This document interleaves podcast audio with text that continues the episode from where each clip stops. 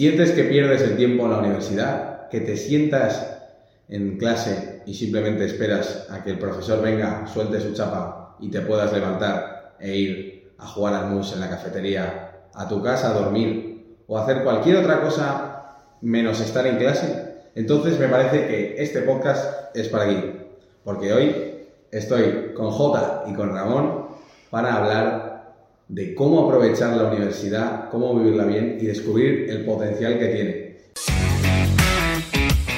Preguntas de vida o muerte. Un podcast de Hagan Lío.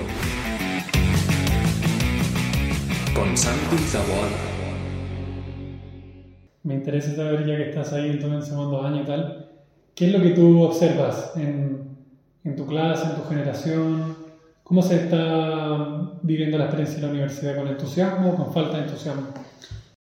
Y, veo que estas personas realmente em, vienen, pero como si fuese un poco el colegio, o sea, porque toca, porque estoy matriculado, em, pero me paso en, periodismo es dramático, o sea, es estar dos horas de clase y más de la mitad de la clase está con el ordenador, con la mente muy lejos de lo que está diciendo el profesor. Mm. Entonces, es muy común que el profesor diga, ¿tenéis alguna duda? Eh, tal.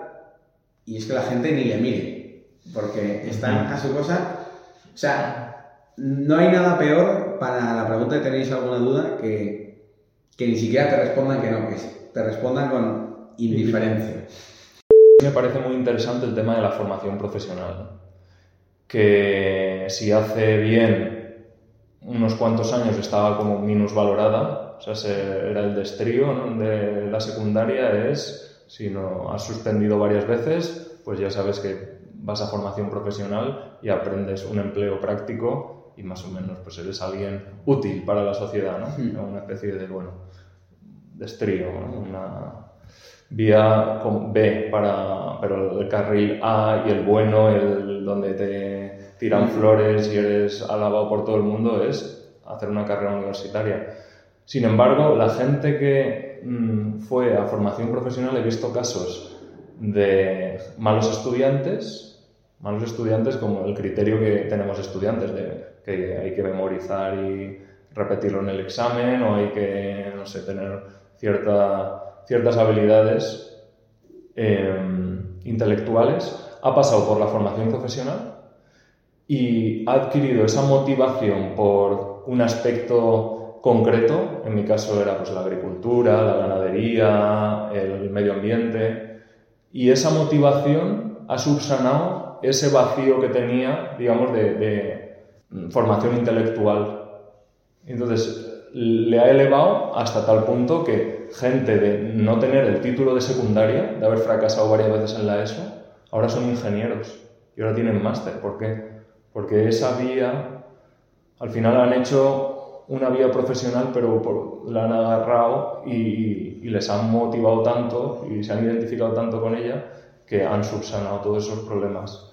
O sea, lo que te, aporta un colegio mayor es vivir con 70 personas muy diferentes a ti y muy complementarias. Entonces es un descubrimiento y eso es la universidad.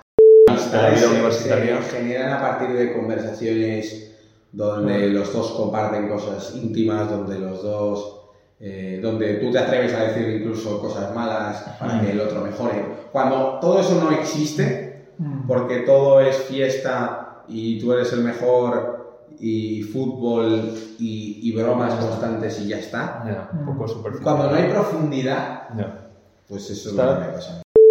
Y él, o sea, lo más sagrado de la semana era la cerveza que se tomaba con sus amigos en, en la cantina. es que qué amigos tenía también. ¿eh? Es verdad, pero yo creo que... Yo con Tolkien de colega también tendría mis... Pues esa relación tiene sus más y sus menos y es muy bonito eh, saber un poco qué, qué, sucedió. Pero bueno, lo que quería llevar es, tú le dices a, a Luis o a Tolkien, ¿cuál es la vida universitaria para ti? ¿Cuál es el momento nuclear o central y te diría esos encuentros? Lo tengo clarísimo. O sea, que, que para él el fuego que alimentó su, su motivación y su interés para aprovechar el tiempo en la universidad y para pulir su joya fue esa- ese rincón de amistad. Creo que sí. Mm. Creo que la clave de aprovechar, de pulir la joya de la universidad es la amistad. Nosotros teníamos un programa más o menos como aquí de tutorías, ase- asesorar, teníamos una cosa muy espectacular que podemos hablar otro día, que es tutorías con los padres en las propias casas de las familias. Wow. Mm. Entonces, ese acercamiento es inigualable. O sea, yo aprendía más en esa media horita que estaba tomando un café con los padres, con el alumno en la casa, que todo lo que me pudieran decir después en el colegio, incluso si los padres fueran allí. Claro, si hemos hablado que la universidad, como ha dicho J, es la propia relación maestro-alumno, enriquecimiento, fuego que se enciende ahí, y, y lo hemos estandarizado todo tanto, y lo que estamos sacando pues es especialistas en un ámbito reducido. Pero yo no sé si ese tío después se leerá el Quijote o leerá Shakespeare. Pero a veces las clases de las universidades dejan mucho que desear. O sea, no, no te da la confianza de tu querer dedicarte y es una cosa que, vamos, que estamos viendo, que hace falta buenos profesores universitarios Sí. porque no hay, no hay ejemplos. profesor de Derecho bastante prestigioso de la Universidad Complutense y, y estuvo una hora hablando de todo lo que estaba mal en las universidades. Fue una de las mayores rajadas a las que he asistido, pero una rajada constructiva. Y decía, mira, yo, que este, pues, no sé si era catedrático, pero había sido jefe de la Facultad de Derecho de la Universidad Complutense. O sea, yo he escuchado, llevo escuchando a profesores quejándose de los alumnos y, y dijo que los profesores muchas veces estaban más preocupados por, su, por hacer carrera Mm. como investigador, como profesional y se olvidaban de la parte docente. Mm. Y, y tú has dicho antes de que todo esto pues, puede ser muchas veces culpa de la publicidad, de eh, este ambiente que se ha perdido, que no te ha dado tiempo a desarrollarlo Gracias. Y que no... y, y que si quieres lo puedes hacer de forma tal. Y a mí me parece porque se ha olvidado qué son las universidades desde su origen.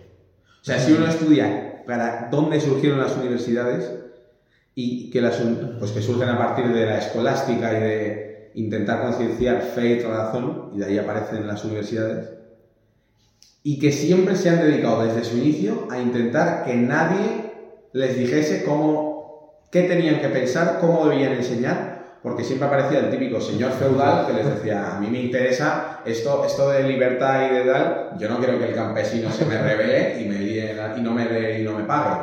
O un señor eclesiástico que se quería inmiscuir en cómo tal. No, no, no, no. Y llevan toda su vida luchando contra las influencias externas para que no rompan la burbuja de debate, de respeto y de Mm. conocimiento que es.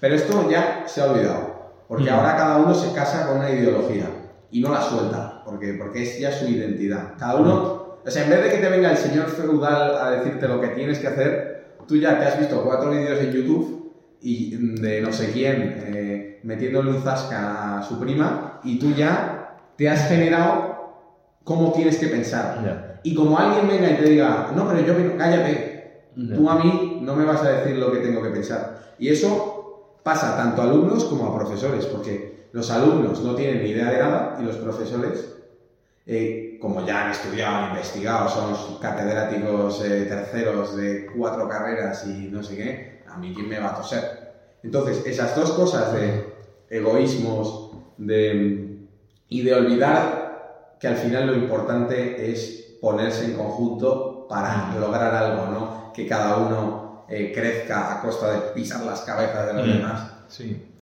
Si tú le das la oportunidad a vivir ese espacio, ese espacio de oasis espiritual e intelectual, pues creo que vas a tener un enriquecimiento que nadie más te puede enseñar, salvo la universidad, aunque sea la universidad dentro de la universidad.